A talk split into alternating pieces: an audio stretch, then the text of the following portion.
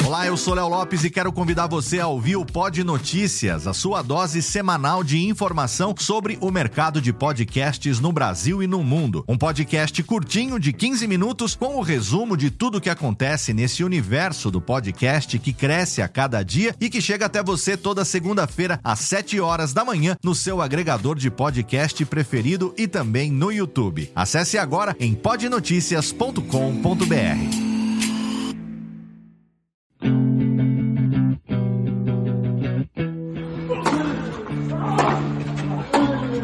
Começa agora o Backhand na Paralela, o podcast sobre tênis que vai além das quadras. Apresentação de Jeff Paiva e comentários de Ariane Ferreira.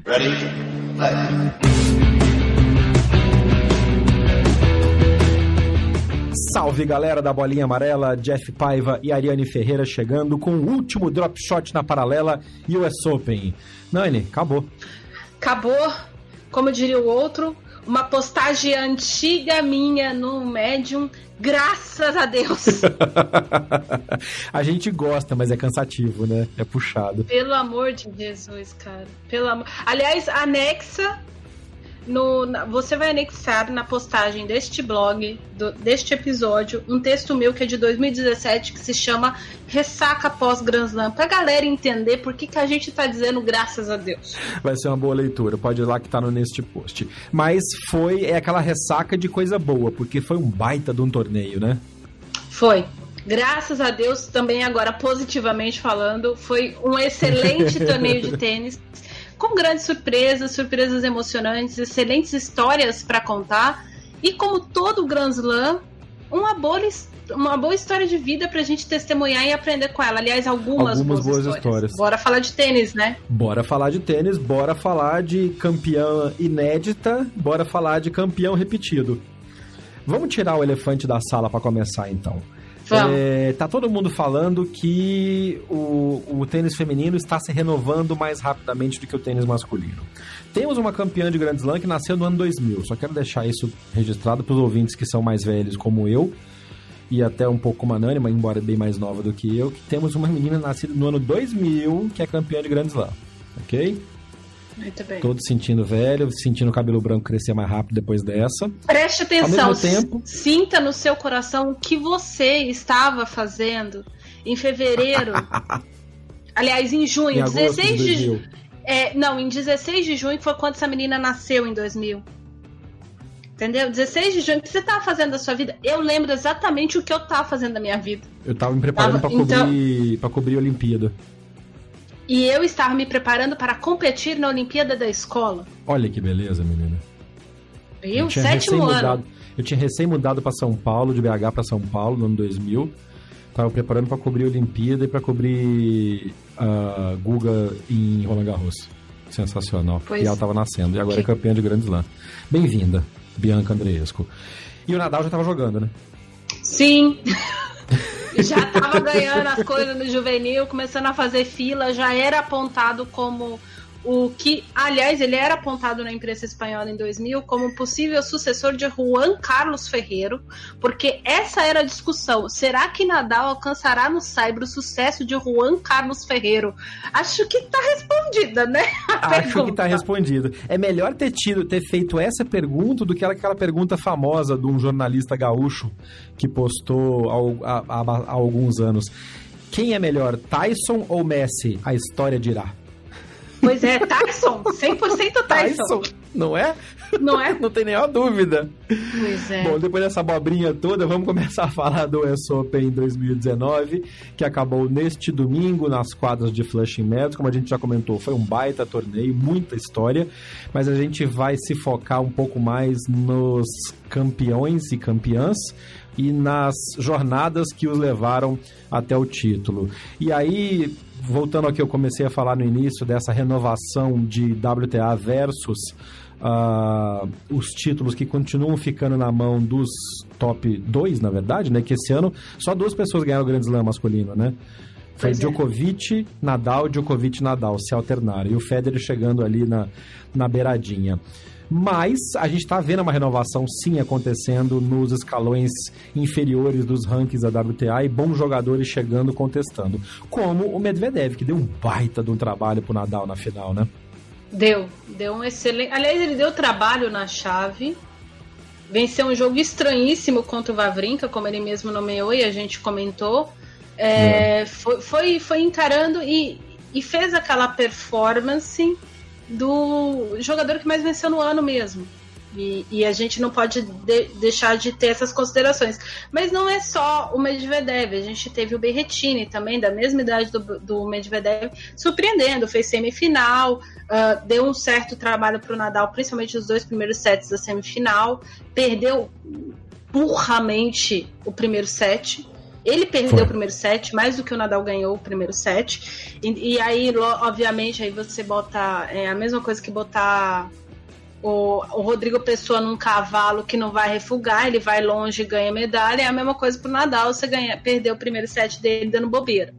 Então, feita a, a referência ao hipismo. Belíssima citação a Balubê do Rui. Não é? Gente, você não sabe o que é, joga no Google. Balubê de Rui. Decepção, gente, aquele cavalo. Enfim, uh, tinha que ser fala. francês. Muito bem. Oh. É... Podemos discutir a respeito de francês refugando. Começamos, comecemos o Eu Sou por Gael Monfils. Muito bem. Temos feito.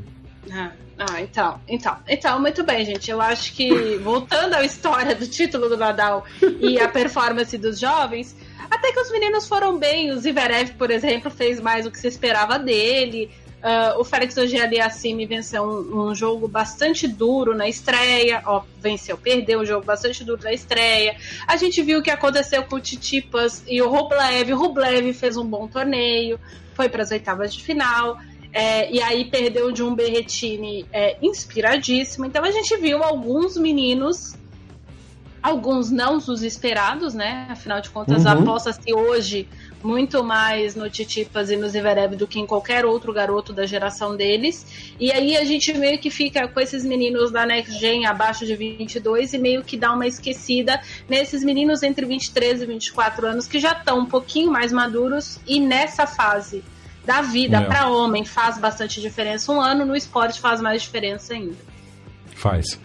E tem também uma certa redenção da chamada geração perdida, que a gente fala sempre, muito bem exemplificada no Dimitrov, que fez uma campanha excepcional depois de um ano pavoroso, em que ele se superou e chegou até uma semifinal que ele só perdeu para o Medvedev porque o Medvedev estava encapetado, né? Que apesar de ter sido 3 sets a 0, o Medvedev teve um baita trabalho com o Dimitrov, principalmente se o tie-break do primeiro set vai para o Dimitrov e não para o Medvedev. Não sei se, se o russo teria forças, porque já no final da sua carga anímica, emocional e energética de superar, jogar mais 4, 5 sets do jeito que o Dimitrov estava. Foi um jogo de detalhes ali, né? Foi, foi um jogo de detalhes, mas aí eu vou confessar para o nosso querido ouvinte. O Dimitrov me surpreendeu. E. Positivamente, ah, dessa vez. Sim, e com um pequeno detalhe. Acho que ele jogou melhor esse Grand Slam do que ele jogou outros Grand Slams em fases melhores. Ah, com certeza, tá bem claro. É, quando a fase dele tava melhor no ano, né? Sim, ou, ou por é. exemplo, quando ele estava melhor colocado no ranking. O, uhum. Dimitrov nunca foi um jogador de Grand Slam, por mais que tenha feito algumas vezes segunda semana, o Dimitrov nunca apresentou um tênis que você fala assim, nossa, acho que o Zverev, o Zverev não, Sai de mim, fantasma. Acho que o Dimitrov vai na semifinal. Acho que o Dimitrov avança aí. O Dim... Porque as pessoas apostam no Dimitrov mais pelo que elas esperam do Dimitrov do que pelo que ele apresenta. Essa é a grande verdade. O, o, você acha que a coisa dele ser chamado de Baby Federer no início e o quão parecido é o jogo dele com o Federer também aumentou a expectativa em cima dele? Porque já que o jogo dele é parecido, deveria ter ido mais longe? Total. Porque é, Aí é que tá, cara. É, eu adoro uma frase do, do Fernando Merigente. Toda vez que ele vai falar do Belucci, ele vira e fala assim: gente, vocês vão pedir pro Belucci ser eu? Não dá pro é. Belucci ser eu. E, e, e, é bem isso, assim. É, aí, pessoas, aí o ouvinte vai falar: ah, mas Ariane, é, o Belucci não tem o mesmo estilo de jogo do Fernando. Não, não tem. Eles são duas pessoas completamente diferentes. Mas mesmo, por exemplo, uh, o Feijão tem um estilo muito parecido com o jogo do Fernando Meligeni. Uhum. O feijão não foi o Fernando Merigeni. Fernando Merigeni foi quarto, foi, foi quarto numa Olimpíada, foi semifinalista de Roland Garros, é, medalhista de ouro no Pan-Americano, batendo o Marcelo Rios num jogo dramático. É, e tem o mesmo estilo, bate a bola torta, igual, é, é, e tem o mesmo estilo com a ressalva de que o Merigene é canhoto. Mas é. assim, por exemplo, as bolas, de, determinados golpes do, do, feijão, o feijão tá todo torto na quadra batendo a bola. É o jeito dele. Não tem, e, e aí é a questão do todo torto, para que o ouvinte não ache que seja uma negação. Vocês já repararam o movimento de saque do Medvedev? Eu acho que ele vai beijar a quadra qualquer dia desses. É um equilíbrio. Ele ergue o é. pé para baixo. Parece, parece movimento de pitcher de beisebol, né? Que, só que sem um montinho para poder apoiar em cima. Sim, mas eu acho que os pitchers de beisebol ainda fazem um movimento menos escroto que o do Medvedev. E funciona. funciona. O saque dele é monstruoso, é, é. entendeu? Então, então a gente tem que entender que certas coisas a gente olha e fala. É igual o, o forehand do, do, do Gubis, que parece uma armação de, de, de ataque de coruja.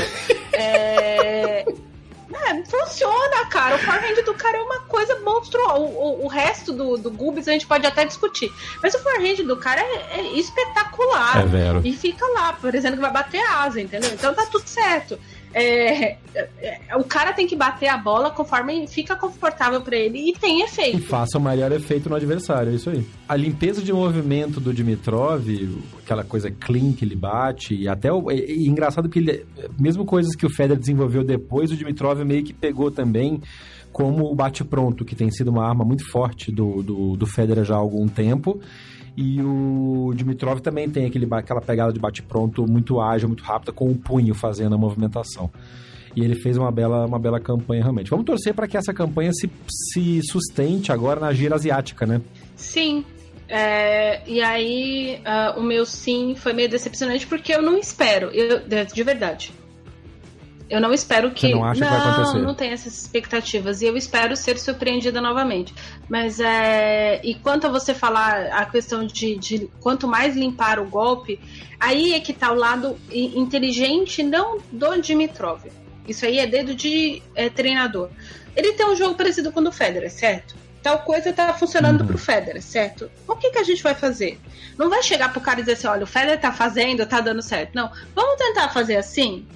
Uhum. E aí o jogador vê que tá dando certo, o jogador vai executar no jogo e às vezes o jogador. Se você. Principalmente o Dimitrov, que é muito apegado a isso, se o treinador chegar nele e falar vamos fazer igual o Federer, não vai dar certo. Não, ferrou. É, não é. vai sair, é verdade. É então, verdade. É, essa questão. E assim, é por isso que eu sempre fui contra esse apelido de Baby Federer, porque tem muito jogador que tem jogo espelhado um no outro por N razões. É, uhum. é, é, por exemplo, é diferente do comentário que eu fiz, inclusive durante a final, porque o Nadal, no início do ano, usou muito. Ele, tá, ele falou que estava trabalhando no saque. Todo mundo sabe que o saque sempre foi o ponto fraco do Nadal. E depois que ele parou, ele já estava trabalhando com Carlos Moyá e ele já estava dizendo que estava tentando trabalhar o saque e tal. O Tio Tony saiu de jogo. Ele ficou lesionado ano passado. Não custa lembrar que o Nadal é, desistiu da semifinal do US Open ano passado e não jogou mais é, com lesão uhum. no joelho, o Nadal foi trabalhar no saque dele, o saque dele é o saque do Moyá.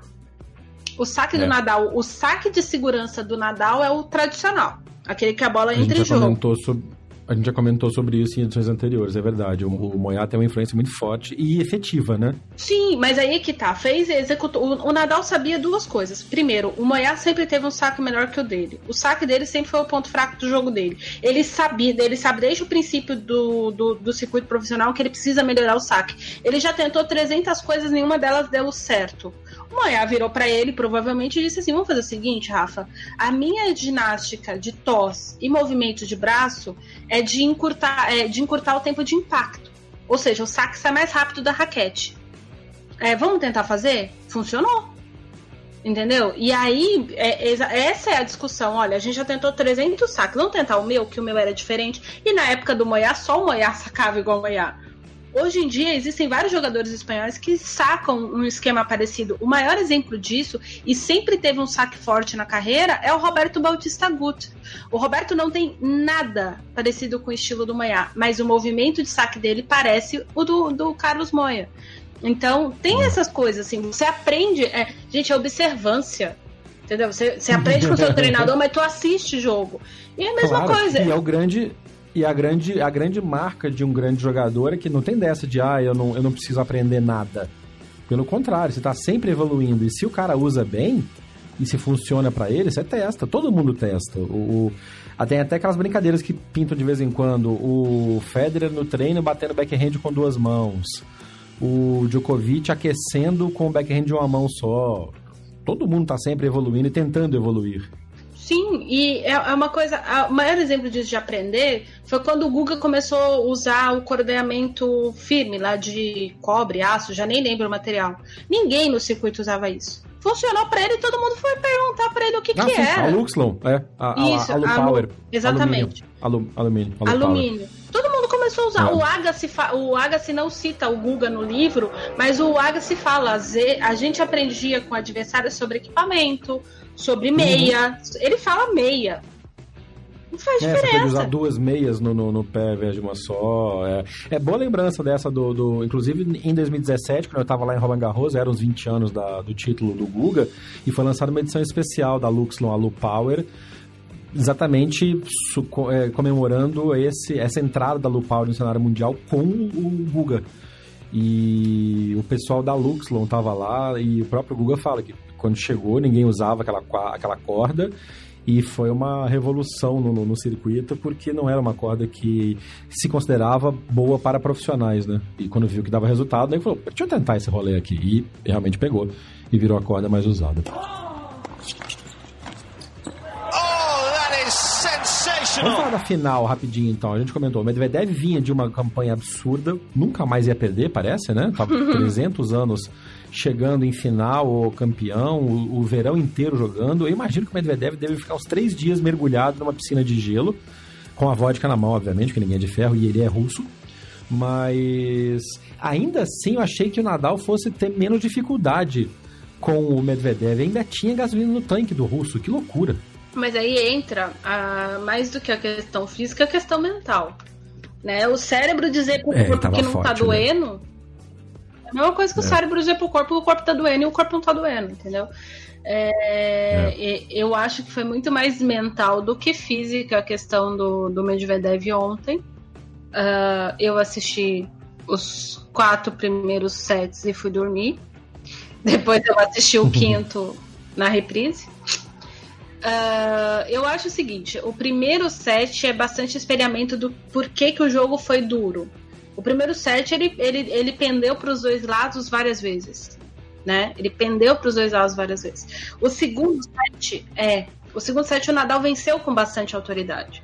E a partir do momento. Porque assim, por mais que o Medvedev tenha, tenha tentado, tenha vencido vários games dele com firme no saque, o segundo set uhum. foi o, o, o, Nadal olhar para ele e falar assim: meu filho, você pode correr o quanto você quiser, você pode bater a bola da onde uhum. você quiser. A bola vai ter a minha velocidade, o meu peso e eu vou ganhar essa merda. É. É, o Nadal, o tempo todo, tem principalmente no segundo set, o Nadal poucas vezes durante o jogo inteiro é, jogou ditado pelo Medvedev, mesmo recebendo o saque do Medvedev, mesmo o Medvedev sacando bem. Eu vi o Medvedev confortável mesmo com o game de saque dele. De, e olha que ele venceu antes alguns games de zero, né? No uhum. quarto set.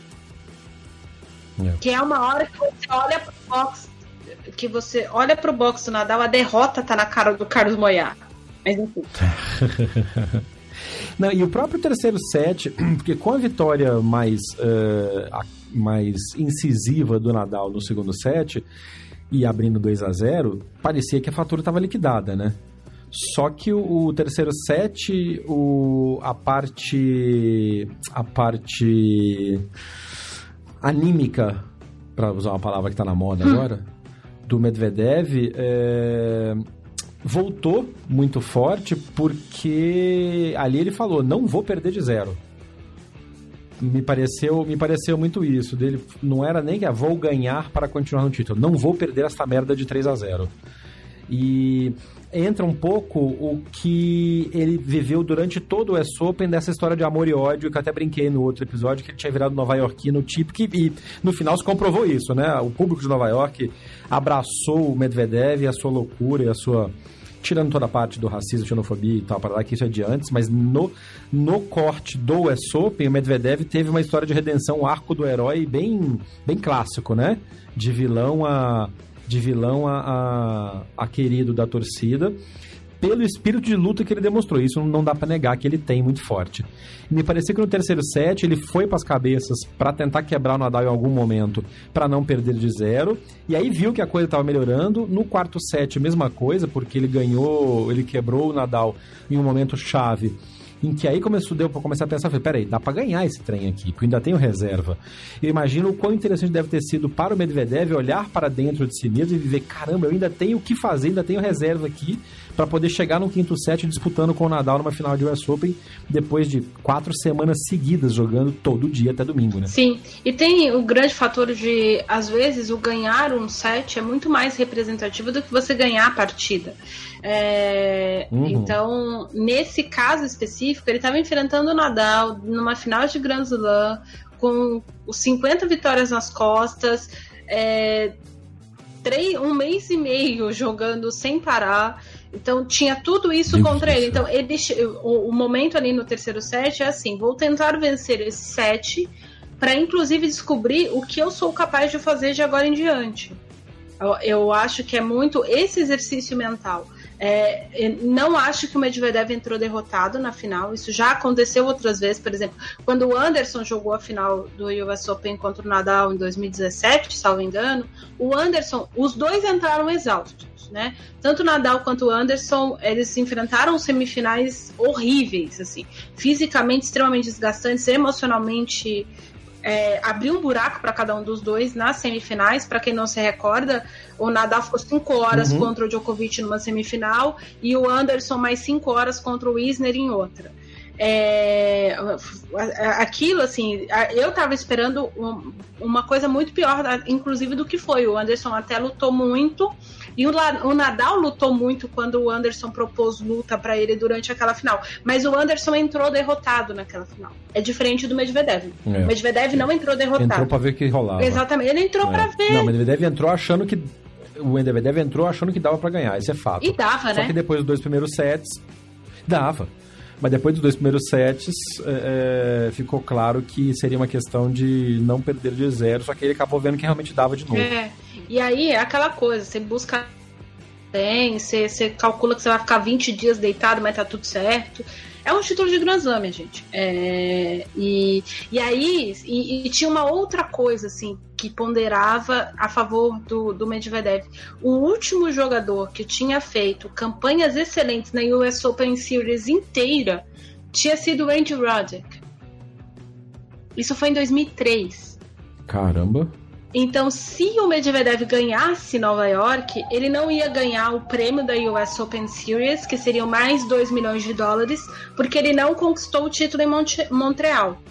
Porém, ele ia ser o primeiro jogador a ter ido bem em Montreal, ele foi bem em Washington e Montreal, e fez a final em Nova York. Ele não conquistou. E, e, e bem em Cincinnati, aí eu ficando louca. Em Cincinnati. Então, é, era uma coisa assim: o último jogador que tinha chegado no US Open com a caralha. Perdão, com esse monte de, de, de vitórias no ano que no, na US Open Series, com essa carreira de vitórias, essa sequência de vitórias é, na US Open Series, era o Andy Roddick. Então, assim, há 16 anos atrás, há 16 anos, o Medvedev, o Medvedev tá aprendendo a segurar uma raquete direito, entendeu? Então, é muita coisa. Tinha esses, esses imponderáveis, assim, a favor dele. Que é motivador. Agora, sobre a relação dele com a torcida. Ele fez uma postagem bastante interessante no Twitter e ele disse que foi, foram 15 dias de, de várias. Ele, ele usa três adjetivos, eu não lembro os outros dois, porque um ficou fixado na minha, na minha cabeça. Humildade. Hum. Boa. Humbling experience, né, em inglês. É. Exatamente. Ele aprendeu, é. ele está. Eu, eu... É, é, humildade é um processo. E eu adoro essa expressão em inglês. Não tem uma tradução para essa expressão em português, português que é, é uma experiência que te ensine, que te coloque no seu lugar, digamos assim. O humbling experience é uma, é uma das melhores experiências que você pode ter, na verdade, que é o momento que você entra achando uma coisa e aí a vida te ensina outra coisa, você sai dessa situação uma pessoa melhor não necessariamente humilde no sentido da palavra, mas uma pessoa melhor porque você, você foi forçado a rever algumas das suas coisas e a sair melhor. Eu acho que só isso, independente do título ou não, e a campanha dele foi sensacional, já é um baita de um crescimento para alguém como o Medvedev. Se ele conseguir sair dessa experiência uma pessoa realmente melhor e menos babaca, como a gente já viu que ele é, que ele tem sido há anos uh, anteriores, que considera uma vitória tão grande quanto ganhar um título de Grand Slam. Se ele saiu como vice ainda, mais interessante ainda. É... Mas realmente foi um, foi, foi um torneio que, se não teve surpresa no campeão, teve, teve efetivamente boas revelações no decorrer, no decorrer da chave. Eu estou tentando fortemente pegar para a gente fazer uma, uma matéria com um jogador brasileiro que ele é rebatedor, ele, tem um, ele é um pró, já foi profissional, já foi, foi campeão de tênis universitário, e ele faz parte do time que passa o Grand Slam é, à disposição dos jogadores para treinar, para bater bola. Cada jogador tem uma característica específica, então, assim, é, tem jogadores canhotos, jogadores destros, que sacam mais forte, que batem mais forte, que fazem o estilo de jogo X. E o Cleiton é um desses que saca muito bem e tem um forehand muito forte. E eu tô tentando arrumar um horário com ele para gravar, para pegar essa experiência de como é bater bola com esses jogadores nos treinos, o que que isso sai pro jogo. E, ele, e o, o Cleiton bateu bola com alguns jogadores que chegaram muito longe nas chaves, tanto feminina quanto masculina. Vai ser uma, uma conversa, no mínimo, interessante para a gente ter. Depende da agenda, obviamente, dele, mas eu vou tentar trazer num, num backhand mais à frente. Vamos falar de duplas então, porque a Nani também tinha cantado a bola de quem seria o campeão de duplas e, aliás, 100%, né, Nani? Que a gente comentou nas suas previsões de duplas, tanto feminino quanto masculino. E duplas mistas. E duplas mistas. É que duplas mistas era previsão barra torcida, e que bom que se comprovou, né? Sim, aliás, a, a, uma dupla que jogou. Aliás, a final de duplas mistas, quem não assistiu, perdeu um jogo muito legal. Apesar de ter sido um placar é, apesar de ter sido um, um placar relativamente elástico, foi bastante é. bom, bastante divertido de ver. E com o salvo de que é o sétimo Grand Slam do Jamie Murray. Então, se a gente for pensar em títulos de Grand Slam, Jamie já é maior que o irmão. E Bethany Matek Sands é, porque, se bem que assim, só em termos de bandeja do, do Australian Open, o, o Murray tem o quê? Seis bandejas, eu acho, seis vezes Nem vamos entrar nessa, que eu, eu, vou falar disso na hora do feminino também, de quem tem uma coleção de bandeja. Não, o Murray tá ganha de todo mundo. Não, mas o, o Murray ganha de todo mundo. O Murray ganha de tá, todo é mundo. verdade, é. Ele é o rei do vice, né? É, e foi não o... Não vou nem fazer a brincadeira com um time de futebol, não, porque, né? Enfim. Não, deixa pra lá. Deixa, ninguém fala do Vasco nesse podcast. Eu não falei, eu não falei que time era. Você que inferiu, ó que beleza. Olha o que, que é percepção. Muito bem. Ninguém fala, isso é um podcast de tênis, então, muito bem. Falou a pessoa que fez a referência a hipismo no programa. Né? Né? Mas okay. eu, fiquei, eu fiquei muito feliz com a vitória do Jamie e principalmente da Bethany Matek Sands. Ela é uma pessoa sensacional. Ela é maravilhosa. Nono Grand Slam da Bethany, que tem cinco em simples, né? Todos conquistados com a Safarova. E em quatro simples, não, em dupla. É, em dupla, simples que eu queria dizer, dupla, na verdade dupla, era é, dupla, dupla feminina. feminina. Conquistados Isso. com a Safarova, que não joga mais. E. Timbusi. Total. Mas é, é, elas são. E, e a, e a Matex Sainz ganhar um Grand Slam depois de que a, a menina praticamente perdeu o joelho lá em Wimbledon, faz uma pisada em falso. É tudo muito legal. Ela é muito alta astral, não à toa, é muito amiga da Safarova. Enfim, ela, ela é uma pessoa fantástica de se encontrar no tour. Então, se você for viajar para ver tênis e escolher um torneio misto, tente cruzar com a Bethany Matek Sands pra vocês entenderem o que eu tô falando, que ela é uma hum. pessoa fantástica. E se você. E se você não conseguir viajar, siga a Bethany Matek Sands nas redes sociais. Eu coloquei o link para o Instagram dela também neste post, que é uma pessoa sensacional e, e, transmite isso nas suas postagens. E Jamie, como você falou, segue mostrando que a decisão de, de de trocar de dupla foi boa, porque não só ele chegou na final de duplas uh, de duplas mistas, como ele foi longe na, na, na, chave de duplas masculinas também, né? Chegou na semifinal, perdeu para Cabal e Fará num jogo duríssimo de dois tiebreaks. Sim, jogo dramático, cara. De roer unha para quem come unha. É.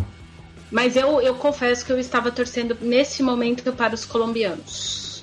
Que são a melhor dupla do mundo no momento, não há dúvida sobre isso, né? Não, Aliás, é, tem uma. Tinha um comentário, agora eu não lembro exatamente o jornalista colombiano que fez esse comentário. Uh, os caras jogaram 30 Grand Slams juntos para conseguir o primeiro título. E agora são 32 é, é, Grand Slams jogados juntos. Vocês têm noção de que eles não são irmãos? De que eles não são parentes, de que eles cresceram relativamente não muito juntos até começarem a entregar, integrar o projeto do, do, do Col Sanitas, que é um, um projeto que tem. O Col Sanitas, só para vocês entenderem, é uma empresa privada que sustenta toda a estrutura de tênis da Colômbia há pelo menos duas décadas. Privada. Uh, privada, é uma empresa, é uma empresa de seguros de saúde, salvo engano, é, que é colombiana. Uh, e eles, e quando eles começaram a fazer parte, foi aí que eles integraram. É, por exemplo, diferente de Marcelo e Bruno, que cresceram juntos em BH, nos clubes e tal. Então, eles estão juntos há mais de 30 Grand Slams. Isso é muito tempo, é quase 10 anos juntos, jogando Grand Slams.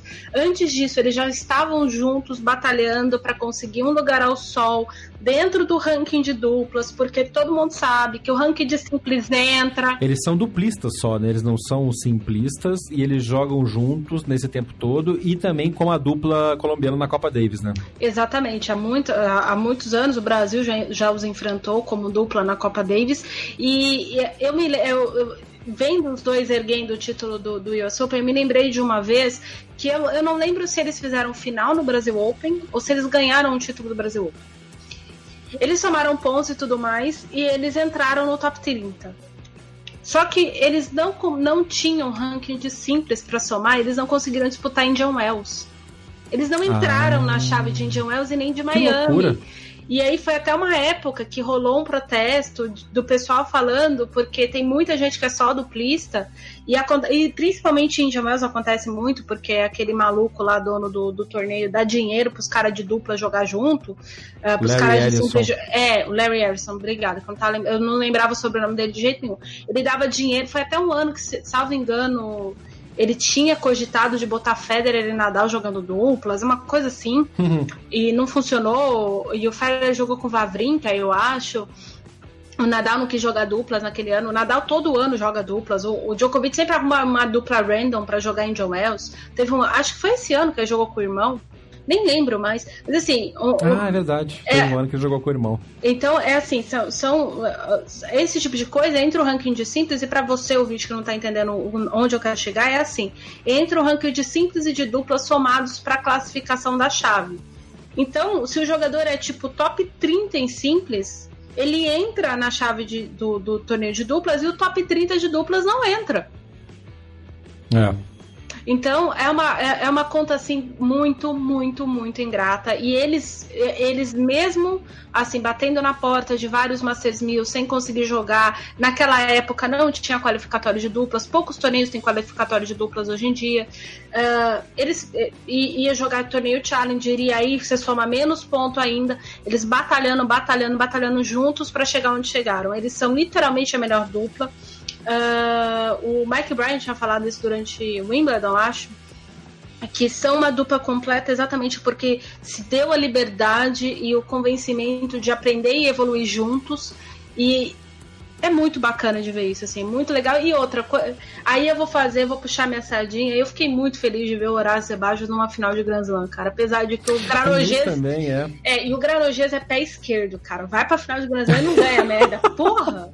Porra, Marcelo. Porra, o cara jogou com o Mark Lopes e não conseguiu ganhar um Grand Slam. Fez, um, fez duas finais de Grand Slam com o Mark Lopes e não conseguiu ganhar. E agora um Mas você acabou de falar que o, que o Cabal e o Fará demoraram 30 grandes lãs pra ganhar. Quem sabe do Zebaios tá guardado? É, mas o Cabal e o Fará bateram na trava a única vez, né? O, o Marcel já tá colecionando bandeja também em casa. Mas aí foi muito. já tá ganhando a camisa do Vasco também, é, É, total. Mas assim, muito legal. Os Ebajos na final, eu achei maravilhoso. Um jogador que tá se reinventando, e eu acho que isso é muito bacana também. Enfim, é isso. Eu achei muito. Nas É meninas, eu acertei as finalistas. E uh, a Zarenka é outra também, que não consegue ganhar título de duplas. Parabéns, Vitória Zarenka, por isso, né? Mais uma colecionadora de A bandejas. corneta tá afiada hoje, hein, dona Nani? Mano, ela jogou, ela tava, na, salvo engano, na quinta final de duplas de Grand Slam dela. É. Que E isso, tá acabando o Vitória? prazo, né? Porra. Tá acabando o prazo Pô, pra conseguir continuar chegando. Mas presta atenção, a pessoa não consegue ganhar. A pessoa joga Vesnina, não ganha um Grand Slam. A pessoa joga Bart, não ganha um Grand Slam em dupla, desiste. Desiste. Não, e aí o elemento em comum tá bem claro, né? Pois é. É ela. É, exatamente, porque a Bart já tem os Slam dela e a, a, a Exato. Vesnina também tem. Mas eu achei maravilhoso a vitória da Zalenka e da Mertens. As duas estavam precisando de um, de um título muito bacana, não só em duplas, mas para ajudá-las em simples. É, apesar da Mertens ter feito segunda semana em Nova York, é, jogando bem finalmente, que estava num ano mal, mas muito legal as chaves de duplas. Aliás, jogos maravilhosos. E deixar, e deixar claro que também outra dupla que você destacou e que chegou bem na final foi a Dolerhide e a King, né? As americanas. Que chegaram até a semi e perderam no terceiro set pra Mertens e Zabalenka só. Sim, aliás, eu cheguei, na hora que eu vi assim, o vento fazendo a curva, eu falei, Jesus, da Doleride e a King vão passar da, da Zabalenka e da Mertens. E aí, esse jogo, assistindo esse jogo, a, a, a Zarenka e a Bart já estavam garantidas na final. Eu olhei e pensei assim comigo, no meio do segundo set, quem ganhar essa bagaça aí vai ganhar o título. Né? Eu já tinha, eu já tinha apostado pela Zabalenka e a Mertens, que fique claro, mas se a Doleride e a King tivessem vencido, do jeito que aquele jogo foi, aquela semifinal foi, acho que elas teriam batido o Bart e a Zarenka também, até por conta de o efetivo Azarenka. Mas enfim, é isso. Muito bem. Tá que a gente, já- como a gente já fez a passagem transicional bem suave pro feminino nas duplas, já vamos falar então da simples, da simples feminina. É, E aí, vamos lá, né? A, a Serena cansou de colecionar troféu, agora tá colecionando bandeja, é isso? É isso, gente. Eu acho que ela tem muito. Quatro finais de Grand Slam, quatro vice-campeonatos. O negócio da, da, da, da Serena é ficar grávida de novo, entendeu? Ganhar com o bebezinho na barriga, pá. A Olímpia já tem dois anos, precisa começar a aprender a dividir as coisas. A pessoa louca, né? Tá na hora de trazer uma irmãzinha. Né, Não, gente, eu tô brincando porque eu acho isso patético. As pessoas ficarem cobrando as coisas das pessoas. Mas, é, mais uma vez, ah, a Serena. Assim, ah, eu- eu- durante. Logo depois do, do jogo, da cerimônia e tal, a Bianca Andresco deu um. Andrescu, sei lá, gente. Andreesco, a gente já falou sobre isso, é Andreesco. Não aprendi ainda, não. É romena. É romena. romena, que fala romeno fluentemente. Ah, ela concedeu uma entrevista pro Alex Correia ainda dentro da Arthur Ashe, e aí o Correia fez, é, pegou e falou pra ela assim: Você teve uma reação no ponto do 4 a 2 do primeiro set, que eu acho que foi aí que você notou que a sua bola tava mais rápida que a da Serena. Mano, olha o Alex Correia, velho. Aí a Bianca. Ele é um puto do analista, né? É Nossa muito senhora, bom. é demais, cara. Aí a, a Bianca olha pra ele e fala assim: foi exatamente no 4-2 que eu, eu olhei e falei, eu vou ganhar esse jogo. Olha que sensacional. Cara, de ter coragem de falar isso, cara, porque é muito fácil depois falar, não, veja bem, essa menina é diferente, cara. Ela, é- ela, é- ela, e aí é que tá, também tem o. Ainda não puseram filtro nela, não deu tempo de botar uma capa nela. Ah, pelo- só de você olhar o naipe dos pais, assim, os pais são super simples e muito. Muito tranquilos. É, Eles, não, eu não acho que eles são pitorescos. Eu acho que eles são. Pra quem já, já conviveu, eles são bastante romenos, apesar de estar há tantas décadas no Canadá. Uhum. E é, teve um jornalista, agora eu não me lembro quem que foi, fez o seguinte comentário: Gente, o pai da, da, da Andresco parece que. Parece pai de. De que que era? Jogador de, de rachão. Porque é um cara. Você olha pra ele, ele é um homem simples. Ele é um homem simples. E aí eu fui ver, eu até depois que a Bianca ganhou o título, eu decidi fazer um texto sobre ela no, no, no meu médium pessoal. Um Já texto... está o link no, neste post, inclusive, para você ir lá assistir, Bas... é, ler. Muito bem. Um texto basicamente pessoal, do meu ponto de vista a respeito da vitória dela, e eu fui ver várias entrevistas que os pais da Andresco acabaram dando, assim, saindo de Flush Meadows para jornalistas do Canadá. E tem um uma das matérias, tem um vídeo que o jornalista o aborda e diz: Ah, eu sou fulano de tal do, da, do National Post que é um jornal canadense. Aí o pai da Andressa fala: Nossa, eu sou seu fã! Sensacional. e aí o, o, jornalista meio que perde a, a, o sentido: Não, eu queria entrevistar o senhor. Não, não seja por isso, vamos conversar aqui mesmo. E é um vídeo no Twitter. Jornalista que o jornalista foi filmar, obviamente, acho que para ter onde, de onde tirar o texto. Eu não sei o que, que por que, que ele usou esse recurso. E aí ele mostra, e aí ele sempre com a cachorrinha, então botando a cachorrinha para brincar com os jornalistas. Então, assim, é uma coisa que a família ainda não tem um filtro, o que eu acho excelente. É, e tem uma outra coisa, assim, o que faz ela não ter esse filtro e ter a. a, a eu vi muito do Félix Eugênio Assimi na Bianca. Uh, tanto a Bianca quanto o Félix Ogianiassimi trabalham como treinadores pagos pela Federação Canadense. Os dois treinadores dos dois, óbvio que eles pagam por é, o salário Sim. do cara, uhum. né? Mas são treinadores do corpo de treinadores do, do Canadá. O atual treinador da, da Andresco, ele treinava a meu Deus, a Eugenie Bouchard. A Bouchard conseguiu um sucesso estrondoso no Australian Open. O que, que ela fez? Ela, ó, rompeu a parceria, foi trabalhar com o Sam Simuk, fez a final em Wimbledon e, bom, o resto virou história para contar, porque Vir, acabou. Virou stories. Virou stories do Instagram, porque é só isso que ela faz ultimamente. É, e aí cada um luta e vive com o recurso que tem. Eu não tô nem é. aqui no mérito para julgar a, a, situação. Mas é, é, é, bastante importante a gente notar esses pequenos, esses detalhes que parecem pequenos e não são não são pequenos. É, faz bastante é. diferença. E, e é o mesmo relato que eu, que eu vi com os meus próprios olhos meia-noite, hoje a Aliassine treinando em São Paulo, uhum. aconteceu com a Andreesco na primeira semana de Nova York. É. é o horário que tem para treinar na quadra central, filha. Chega aí 6 horas, da, chega aqui 6 horas da manhã. É. E é o ethos do, do tênis canadense, essa coisa do, do, do trabalho duro, da, do não não é não, não conflitar com ninguém. Foi lindo ela no discurso, inclusive, pedindo desculpas, bem canadense, né? Porque ganhou da Serena em Nova York. Mas essa coisa da, da federação ajudar, dessa, a gente já comentou sobre isso em episódios quando a gente estava destacando, por exemplo, Chapovalov, Roger Eliassime e outros canadenses. É, é, um, é uma federação que se ajuda, a gente teve a chance, quando o Canadá jogou contra o Brasil na Copa Davis em 2000 e... 2002, se não me engano, 2001, 2002, é, no Rio. Eu era parte da equipe de assessoria de imprensa da CBT e a gente eu, eu acompanhei o Canadá especificamente. E eu conversei com o pessoal da federação na época, ainda era Daniel Nestor jogando duplas, vai vendo. Hum. Que é outro que não pode falar o nome, senão aparece. Semana pa... É, jogou é, até então. semana passada. e já tinha o projeto, uma das coisas que a gente conversava na época era sobre esse projeto de formação de novos talentos, porque estávamos nas despedidas do Guga e tinha muito essa conversa de legado.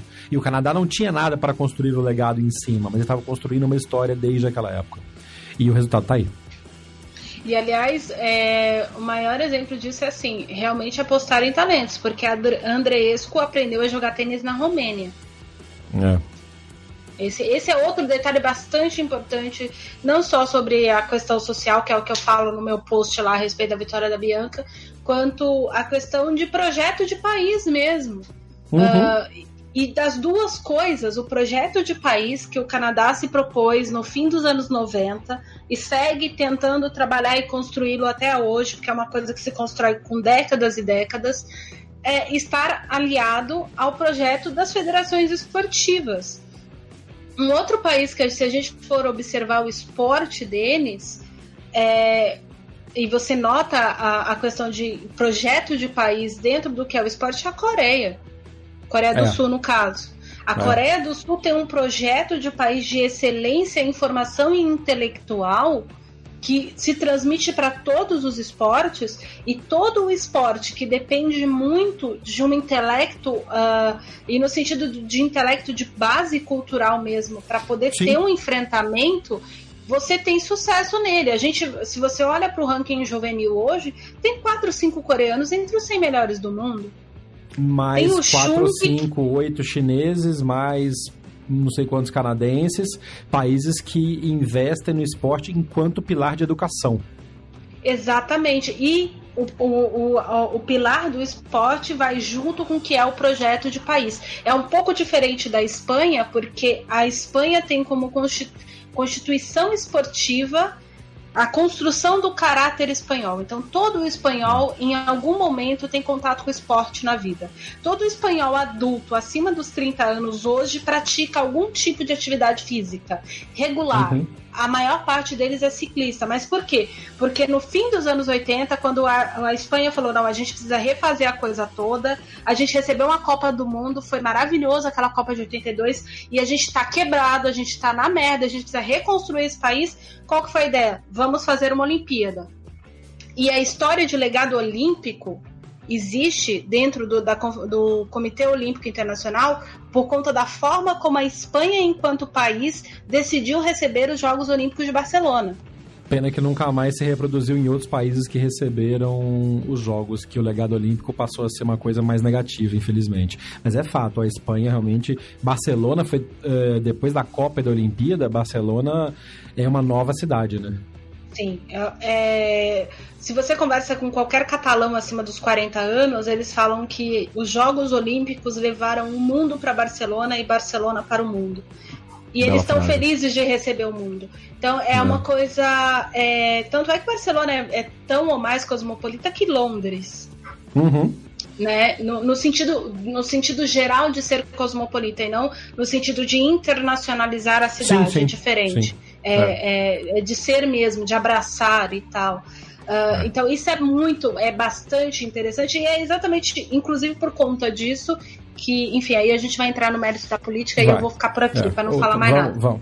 Vamos voltar para o tênis, vamos voltar para o Canadá e vamos voltar para quem perdeu para canadense, então, porque apesar de todo o, o destaque, todo, todo o mérito que a Andreesco teve de saber identificar a oportunidade, a oportunidade surgiu porque a Serena fez um dos piores jogos dela na carreira. Isso é fato, não dá para negar. Os números não mentem e a demonstração de quem assistiu o jogo, a demonstração física da Serena era muito clara. Ela tentava fazer alguma coisa e não conseguia buscar o seu jogo, a sua inteligência, a sua força e começou a cometer erros não forçados cada vez maiores. E aí a Andreesco montou em cima e um dos méritos para a Andreesco foi não ter se é, apavorado quando a Serena finalmente conseguiu encaixar o seu jogo no segundo set e reagiu de 1-5 para 5-5. E eu queria que a gente conversasse um pouco sobre isso para fechar esse assunto do, do feminino e da final feminina. O que aconteceu com a Serena e o que aconteceu no meio do segundo set, quando a Andreesco abriu 5 a 1 e aí a sua inexperiência, a sua juventude pesaram e ela não conseguiu fechar para fazer 6 a 1 e a Serena pegou aquela oportunidade e reagiu junto com a torcida, obviamente, trazendo a torcida para junto de si, para empatar o segundo set e fazer uma final de jogo é, emocionante como foi aquela. Vou fazer. Eles estão chamando a. Eles estão usando a, a, X the North a respeito da é, Andrés. é, porque é uma citação ao time do Toronto Raptors que ganhou a, a NBA com o slogan We the North, né? Nós somos o Norte. Exatamente. E aí, e aí não vou entrar no mérito dela ser torcedora do Toronto Raptors. A história é a seguinte. Aquele momento foi o momento de. Dos play, a primeira parte dos playoffs a respeito do Toronto. Toronto deu uma refugada.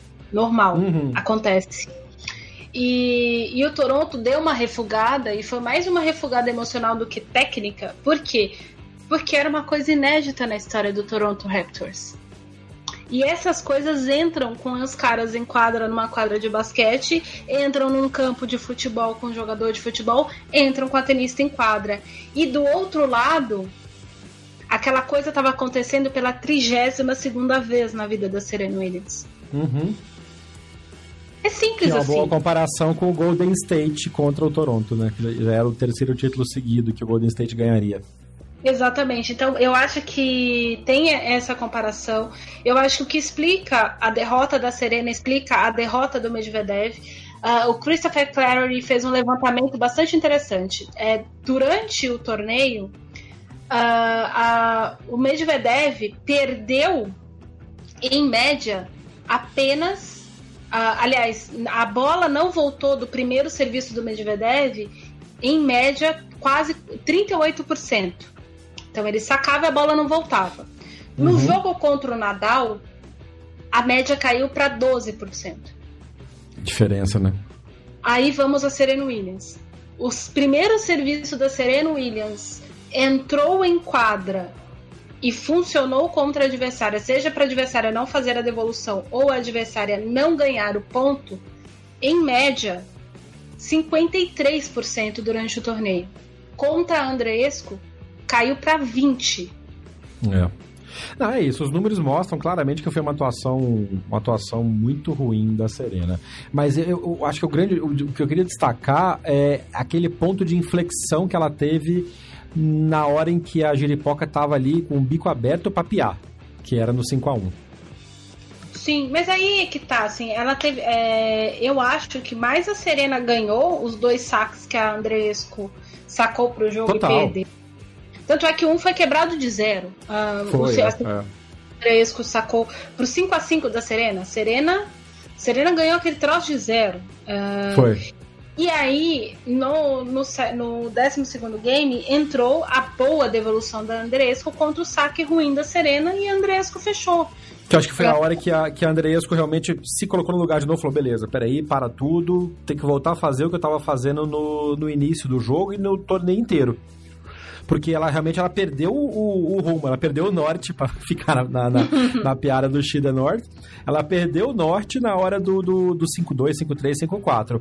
A pressão virou Maracanã aquilo ali. E a gente sabe como é que é o Oeste lotado torcendo para um americano ou americana.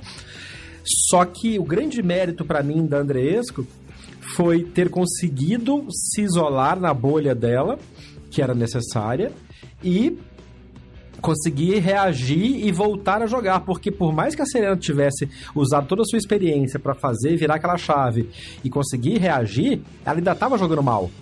Então, a hora que a Andreesco botou a coisa no prumo de novo, jogou simples, ela conseguiu fazer os erros da Serena voltar e ela fechar o jogo. Sim, e às vezes é, é jogar o burocrático. Inclusive foi o que deu a vitória para o Nadal no quinto set. Winning ugly, já dizia o Brad Gilbert.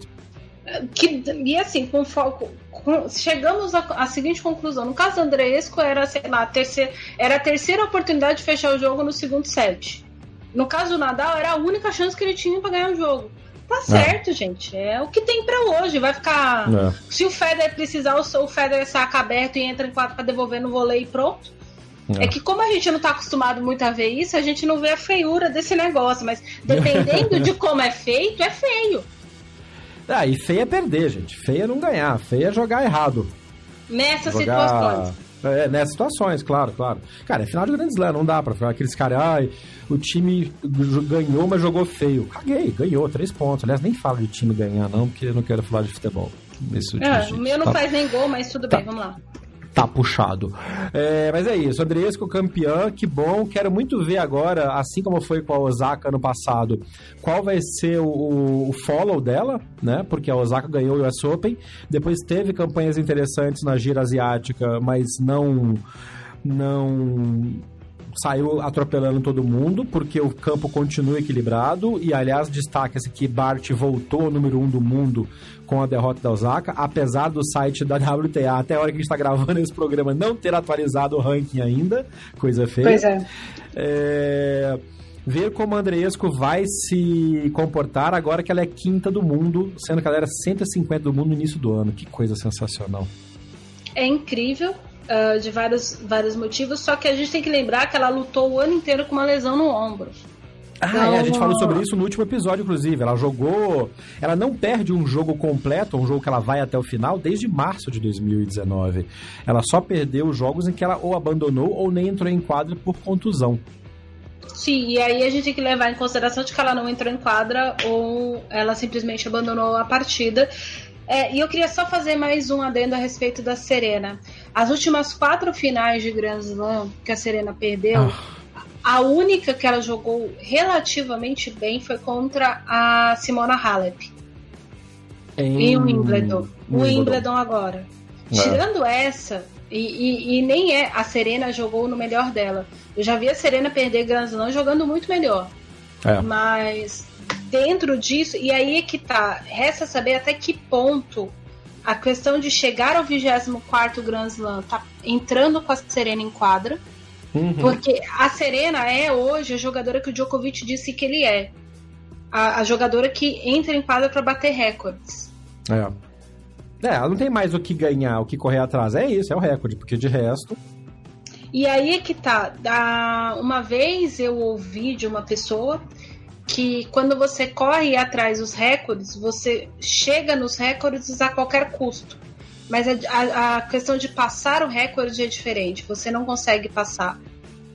E eu vi uma abordagem sobre isso também interessante com relação ao Nadal, que está correndo atrás de um recorde que é ultrapassar o número de grandes lãs do Federer, mas ele não se foca nisso, ele se foca em jogar e ganhar. Ele está chegando, está 19 a 20 agora.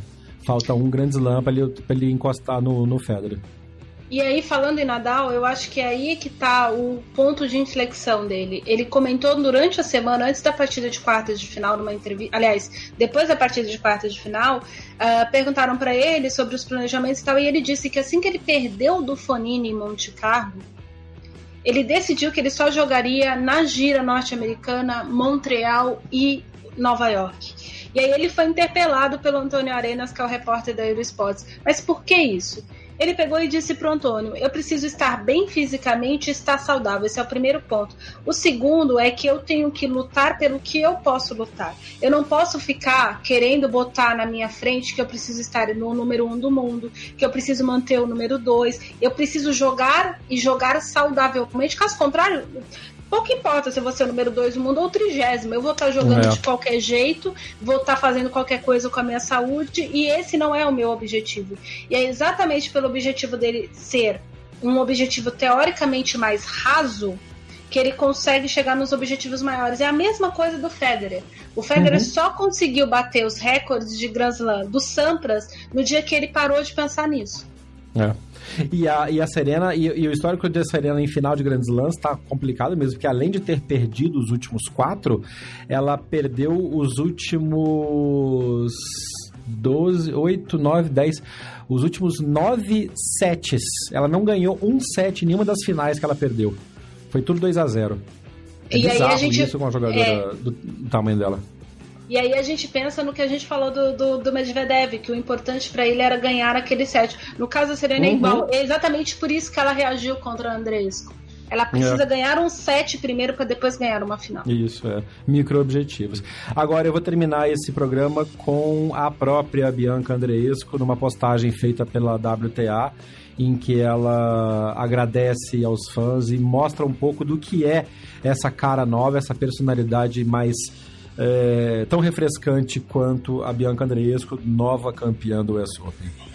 Hi everyone. I just want to say thank you for all the kind messages I've been getting. I'm still in awe of what's happening right now. It's been a crazy journey, and uh, hopefully, you guys can keep supporting me and join me on the media tour today in New York. Essa foi a Bianca Andreesco falando antes de posar para as fotos oficiais com o troféu de campeã do US Open. E com isso a gente encerra essa cobertura, esse drop shot na paralela do US Open. Foram menos episódios do que a gente fez em Roland Garros, mas eu quero agradecer demais a audiência de todos vocês, as mensagens que a gente recebeu no decorrer do, do, dos jogos. A gente teve uma cobertura um pouco mais extensa no Twitter dessa vez. Se você por exemplo, quer saber como é que foi a final feminina, a gente fez um thread comentando o quase game a game, o, a final feminina. A gente está experimentando algumas novas maneiras de interagir com todos vocês. Então sigam o Backhand na Paralela nas redes sociais, é sempre arroba BH na Paralela, no Twitter, no Instagram, no Facebook, no TikTok.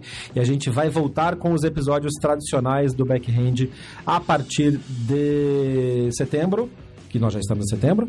Agora, é. no final de semana, tem a Copa Davis em Criciúma. O Brasil enfrenta Barbados. Os jogadores já estão treinando, já chegaram a Criciúma para treinar. A gente vai ter também trazer alguns conteúdos de lá, de Criciúma, para vocês. E a gente se vê no próximo BH na Paralela. Nani, obrigado mais uma vez por um grande slam. Dessa vez mais complicado por causa do fuso horário. Mas vamos seguir firme. Vamos seguir firme. Eu quero aproveitar só para mandar um abraço para todos os ouvintes. A maioria a gente já até citou os nomes, mas eu recebi uma mensagem bastante carinhosa de um ouvinte dizendo que é nosso ouvinte desde o primeiro episódio, gosta muito da gente, então deve ter alguma coisa errada, né? Porque a gente é meio mala. mas é, Queria mandar um abração pro Agnaldo Rodrigues e obrigado pela companhia. E a gente tá aqui sempre. É isso, gente. Beijo pra vocês. Até a próxima. Este foi o Drop Shot na Paralela. Eu, a Soap, eu sou Jeff Paiva. A gente se vê na próxima edição. Você ouviu o Drop Shot na Paralela. Não deixe de acompanhar diariamente as informações atualizadas no Twitter, Facebook e Instagram. BH na Paralela. Este podcast foi publicado pela Radiofobia Podcast Network. Oi, eu sou o Antônio Viviani e quero convidar você a ouvir o nosso podcast Voz Off. Desde julho de 2017, eu e meu amigo Nicola Lauleta temos o prazer de conversar com as grandes vozes do rádio, da TV e da publicidade do Brasil e trazer suas histórias até você. Se você, como nós, é apaixonado por locução, acesse vozoff.com.br e acompanhe nossos episódios aqui na Radiofobia Podcast Network.